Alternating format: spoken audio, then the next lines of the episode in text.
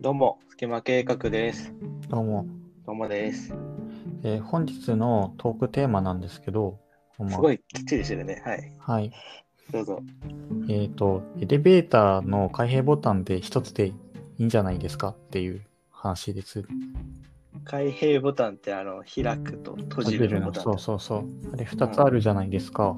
ありますね。うん、でもどっちがどっちだかわかんないじゃないですか。いや、それわかる。めちゃめちゃ、あの漢字がまず似てるからね。うん。毎回迷うし。うん。だったら一個でいいんじゃないのかと。結局、どっちだかわかんないんだったら一個でいいんじゃない？どっちかわかんないだったら1個でいいじゃないっていうのはちょっとよくわかんないんだけど。ああ。あでも確かにそもそも、あれ、なんか、ひ開く矢印、矢印とかで、違いを出してるときあるけど、それも分かりにくいよね。わかりづらい。迷う。うん。逆に、逆を押してしまうことは確かによくある。けど、え、うん、なんで、一個にしてしまうと、具体的に言うと、一つのボタンで、えっ、と、押したら、一つのボタンで押したら開く、もう一回押したら閉じるっていう、何回押すかで決めますと、なるほ開閉を。なるほどね。うん。だから、えっ、と、扉開けときたいなって思って、その開閉共通ボタンを押すと。そうすると、まあ、開いたり閉じたりするわけですよ。で、開いときたいときに閉じちゃったらもう一回そのボタンを押して開ければいいわけですよ。確かにね。確かにそれでいいのか。それでいい。あの、リモコンとかも、オン、オフが別に一緒だけど、それでいいのか。うん。だってさ、開閉ボタン2つ分かれてるけどさ、どっちだか分かんないわけじゃないですか。いや、普通の人は分かると思うけどね。ああ、まあ私は分からないんですけども、うんなんか結局さ、どちらか分かんないからさ、両方押すわけですよ。で、自分の意図とマッチした方だったら1回で済むけど、意図じゃないところだったらもう1回別の方を押すわけですよ。まずそのランダムな2択から入る。ランダムから2択が入る。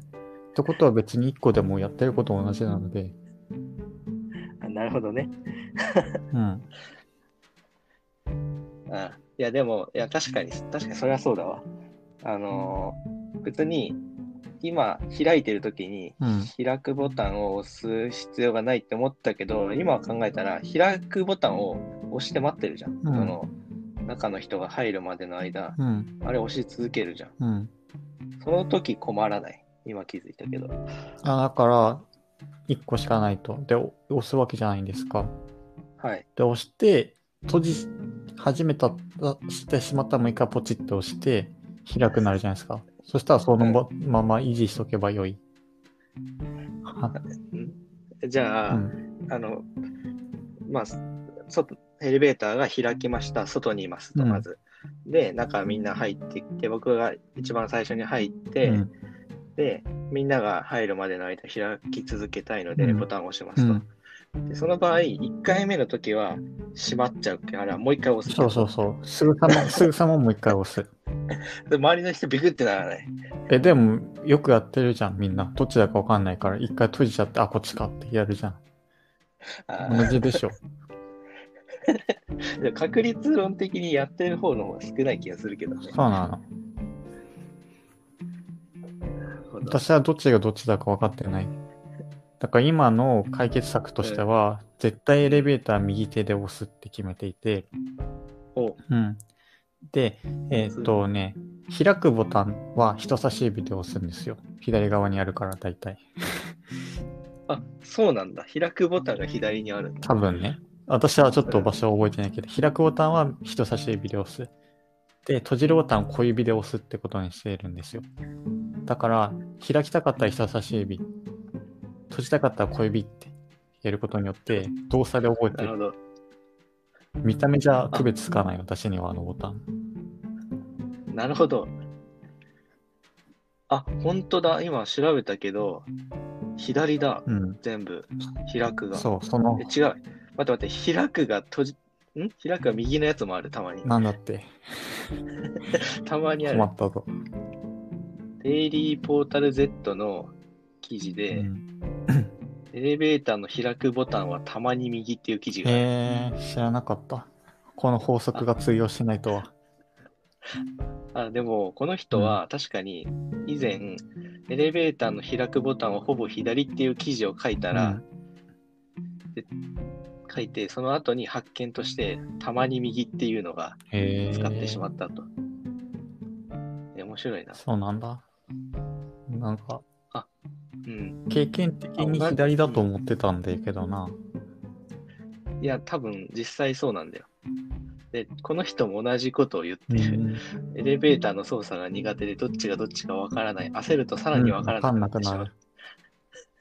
とっさにさ、とっさにうん開けたいことはあっても、とっさに閉めたいことってないじゃないですか、あんまり。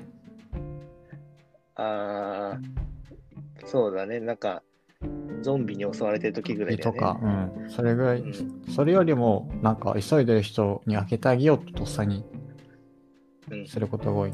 そういう時は、でも信頼性のある人差し指で押すと、小指だとちょっと力がこ心もとないからね。っていうところで覚えやすい。なるほど。あ、うまい。そうそうあ、それはすごい、機能とマッチしてるわけですよ。オペレーションが。はいはいはい、確かに、いやいい。いい解決策かもしれないですね、それは。じゃあもういいんじゃないですか、ボタンはえ2つで。でも1個だったらさ、別に、空いたスペースになんか広告とか作ればいいんじゃない？デメンとして提供したらいいんじゃないですかね。なるほど。うんそこにさ、その東急ハンズのボタン、東急ハンズの広告をつけたいね。なんで？あの、左右に指があ置いてあるやつ。なるほどね。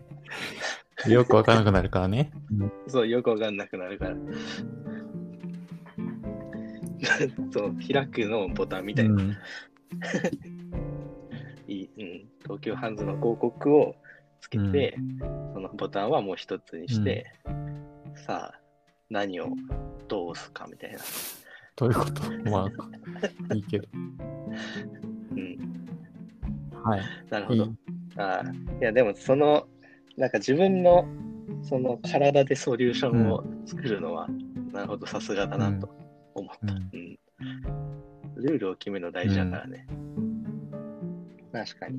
なんかそれで、なんか思い出した話なんだけど、まあその大した話じゃないんだけど、あの、道をすれ違うときに、その、お互い右手左手みたいなあーはいはい時あるじゃん。避け方みたいな。あれなんか決めてたりする？あれは。ああ。